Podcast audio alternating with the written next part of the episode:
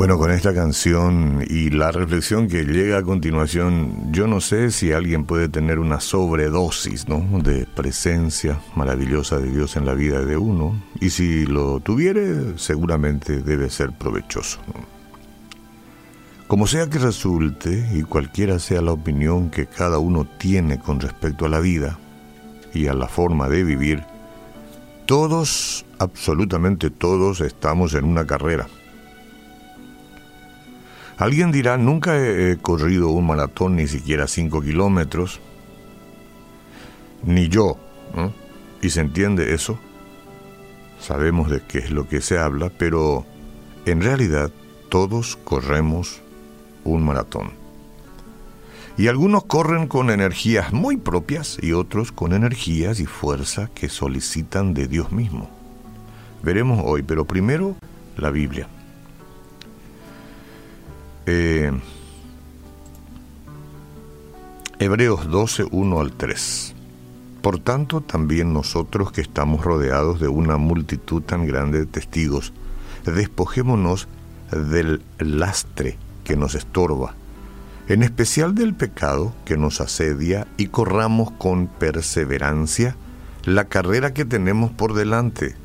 Fijemos la mirada en Jesús, el iniciador y perfeccionador de nuestra fe, quien por el gozo que le esperaba soportó la cruz, menospreciando la vergüenza que ella significaba, imagínense. Y ahora, bueno, ahora está sentado a la derecha del trono de Dios.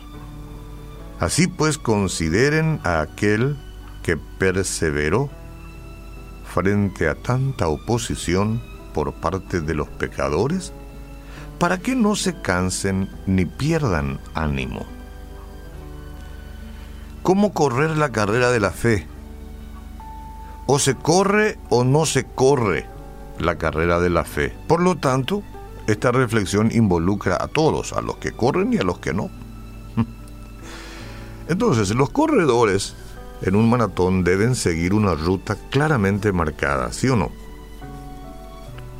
Supongamos que uno de los atletas decide tomar su propia ruta y marcar sus, sus propios pasos por donde quiera, recorre 42 kilómetros y pone su línea de llegada en el mismo punto de la línea oficial. Él pone donde quiere, pero corre a través eh, o alrededor de menos pendientes, de un camino menos eh, polvoriento y corre como él quiere y por donde quiere.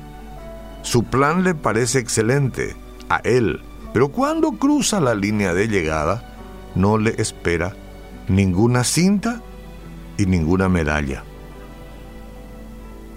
Lo que hizo es una tontería, sin duda, sin embargo, los creyentes caen también en esta trampa cuando deciden cuál será el curso que tomarán sus vidas en vez de correr la carrera que Dios dispone.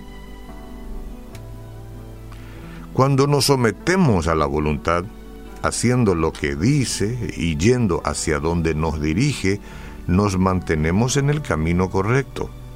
Pero en el momento que volvemos a nuestros viejos hábitos y comenzamos a tomar decisiones basadas en nuestro propio criterio, tomamos un camino alejado de Dios. Para saber si es nuestro propio criterio o si Dios tiene que ver en el asunto de nuestras decisiones, por supuesto que una comunicación con Él muy frecuente y muy íntima nos dará la luz correcta porque a veces uno no puede discernir muy bien. Entonces no es una cuestión que se tome a la ligera. Para los creyentes, para los que creen, para los que han nacido de nuevo, para quienes han encontrado a Jesucristo, porque Jesucristo le encontró en algún momento y han renacido a una nueva forma de vida, la línea de llegada es la misma, el cielo, el cielo, esa es la línea de llegada. Ya sea que corran a la manera de Dios o a su manera. Sin embargo, La diferencia estará en lo que habremos de mostrar al llegar allí. Nadie quiere decir no logré nada de valor, no importa cuán grandiosa sea la herencia que alguien deje, lo único que realmente vale la pena es lo que hizo para el Señor en el poder del Espíritu Santo. Y eso es lindo. Mientras estás corriendo, estás corriendo como Dios quiere, estás yendo justo por el camino que Él quiere, yo soy el camino, yo soy la verdad y la vida, dijo Jesús.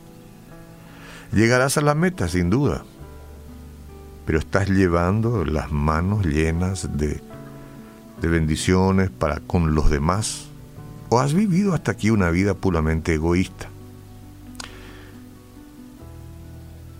Podemos estar seguros de que sin importar cuán lejos nos hemos apartado hasta hoy, porque hay muchas formas y hay muchas situaciones y muchas experiencias, quizás te apartaste de la ruta.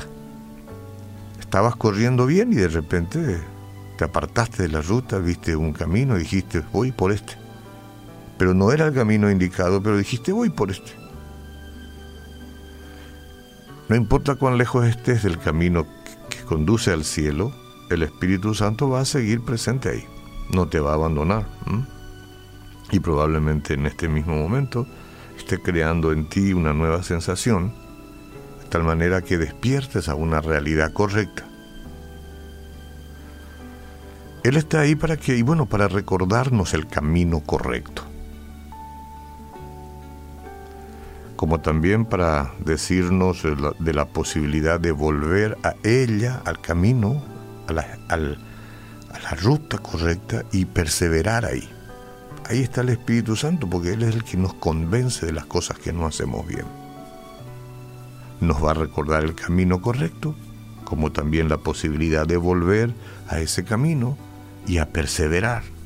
La ruta ya está marcada, señora, señor, ya está marcada, no, no hay forma de remarcarla. Jesús dijo, yo soy el camino. Y en realidad usted y yo sabemos lo que tenemos que hacer. Si nos hemos distanciado de la ruta, entonces volvamos. Volvamos. Vamos a correr la carrera que, tiene por, que tenemos por delante y vamos a terminar bien. No sabemos cuántos años nos faltan, pero vamos a terminar bien. El que persevera hasta el fin. Señor Jesús, gracias si he notado que me aparté del camino correcto, quizás los años me han insensibilizado y he andado por atajos que sé muy bien que no me conducen a la meta correcta, entonces te pido perdón, me disculpo, reacciono ahora y a tiempo, por encima de todas las cosas que otras personas me pueden decir. Yo necesito volver al camino, necesito correr en paz, Necesito que tú me des las energías correctas, la motivación correcta para seguir andando en este maratón de la vida, en esta carrera de resistencia. Contigo todo lo podré. Amén.